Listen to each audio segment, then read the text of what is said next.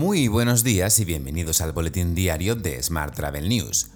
Hoy es lunes 8 de agosto de 2022, Día Internacional del Gato y sí, hoy es el Día Internacional del Orgasmo Femenino. El podcast de hoy está dedicado a nuestros amigos del Hotel Gran Bilbao, que nos han enviado unos fantásticos calcetines. Sí señor, en verano. No, fuera de broma. Luego compartiremos una foto en Instagram y de verdad muchísimas gracias por el detalle. Yo soy Juan Daniel Núñez y esta es la edición número 994 de este podcast diario.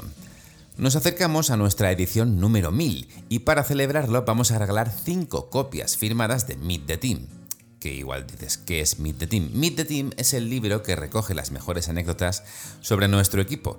Ya sabes que las publicamos diariamente en nuestra newsletter.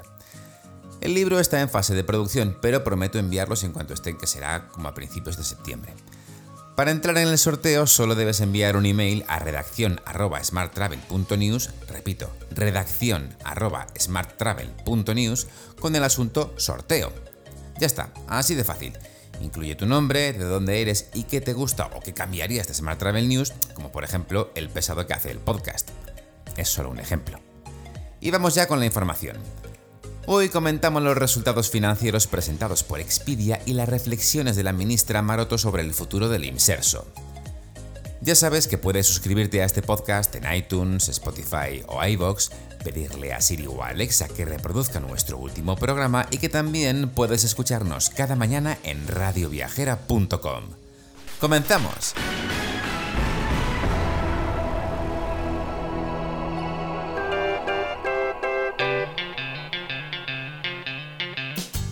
La ministra de Industria, Comercio y Turismo, Reyes Maroto, ha adelantado que la encuesta de población activa que se publica hoy mostrará que la mitad del empleo del último año lo creó el sector turístico. Maroto resalta que el gasto turístico demuestra que la salida de la crisis se ha hecho apostando por la calidad. Además, ha asegurado que los viajes del IMSERSO están garantizados y ha explicado que a día de hoy se está llevando a cabo el proceso de contratación. En declaraciones a los medios durante una visita a Palma de Mallorca, la ministra ha explicado que actualmente se está desarrollando el proceso de contratación por parte de las empresas adjudicatarias con los sectores del transporte y el alojamiento.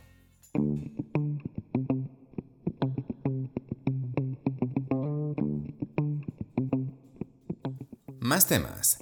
TripAdvisor ha reportado ganancias casi a la par con los niveles de 2019 para los tres meses terminados el 30 de junio de este año. La compañía asegura que la recuperación más fuerte fue la de su segmento de tours y actividades Viator y la unidad de restaurantes Fork. Los ingresos totales fueron de 417 millones de dólares, un aumento del 77% interanual. El recién nombrado CEO, Matt Goldberg, asegura que todos los segmentos continuaron viendo una sólida mejora debido a la fuerte demanda en los viajes de ocio.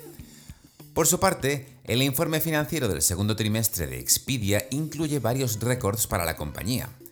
Por ejemplo, los ingresos y el EBITDA ajustado más altos de la historia para el segundo trimestre, así como las reservas de alojamiento más altas de la historia de la compañía.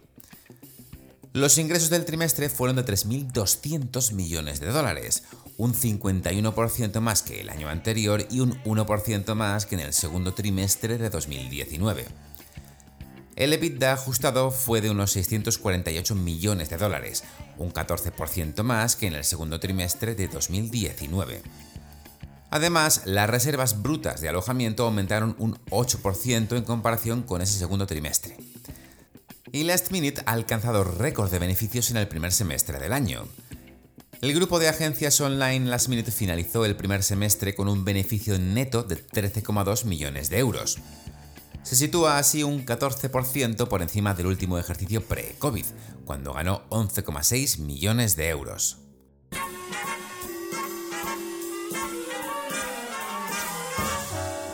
Hablamos ahora de transportes. La demanda mundial de transporte aéreo creció un 76,2% en la tasa interanual del mes de junio, impulsada por el levantamiento de las restricciones sanitarias durante la pandemia. Son datos de IATA, que asegura que el tráfico aéreo en el sexto mes del año se encuentra en estos momentos en un 70,8% del nivel anterior a la pandemia. Y vamos ya con el habitual capítulo de huelgas.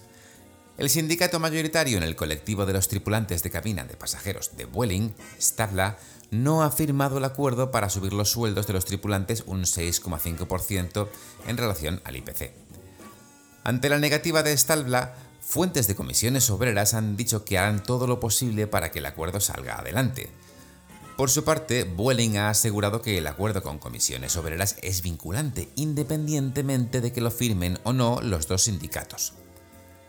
Por su parte, el sindicato USO ha señalado este pasado viernes que Ryanair ha amenazado de despido a trabajadores que han tenido al menos cuatro faltas por baja de enfermedad en un año. Como sabes, hoy comienza una nueva convocatoria de huelga de tripulantes de cabina de Ryanair, impulsada por USO y SECPLA. La huelga se desarrollará todas las semanas, de lunes a jueves hasta el 7 de enero incluido. Por otra parte, Lufthansa ha llegado a un acuerdo colectivo con el sindicato Verdi, ofreciendo un aumento salarial en tres etapas para unos 20.000 trabajadores de tierra.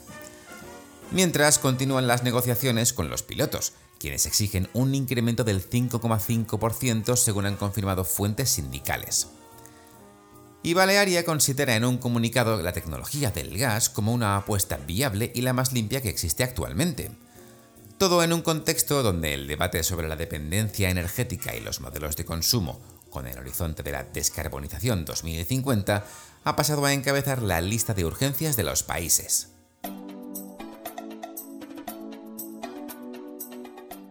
Vamos con la información sobre destinos. El consejero de Turismo, Cultura y Deporte de la Junta de Andalucía, Arturo Bernal, ha destacado este pasado viernes que la región ha recibido en lo que va de verano más de 11,4 millones de turistas. Esto supone un 15% más, más que el año pasado y una cifra un poco por debajo que el mejor año de la serie, 2019, como no.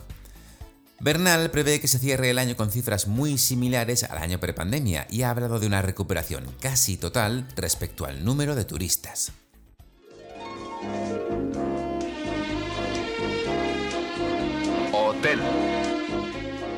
Vamos ahora con la actualidad hotelera. La tarifa media diaria de los hoteles en España se situará en 168 euros en agosto.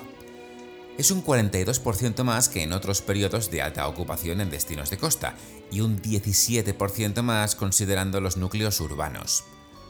Son datos del informe The Hotel Pricing Outlook de Simon Kutcher and Partners. Más asuntos. Los hoteleros tinerfeños cierran julio con una ocupación media del 81%, 5 puntos más de lo estimado a principios del verano. La Palma registra la mejor ocupación de la provincia, un 87%, debido al impulso del turismo nacional pero con menos camas. Y la página web de Port Blue Hotel Group se ha convertido en su primer canal de ventas, y por ello la cadena ha decidido renovarla por completo. Según la compañía, los clientes se sienten seguros y confían en el portal, algo que ha quedado demostrado en los últimos años ya que su producción ha crecido en más de un 60%.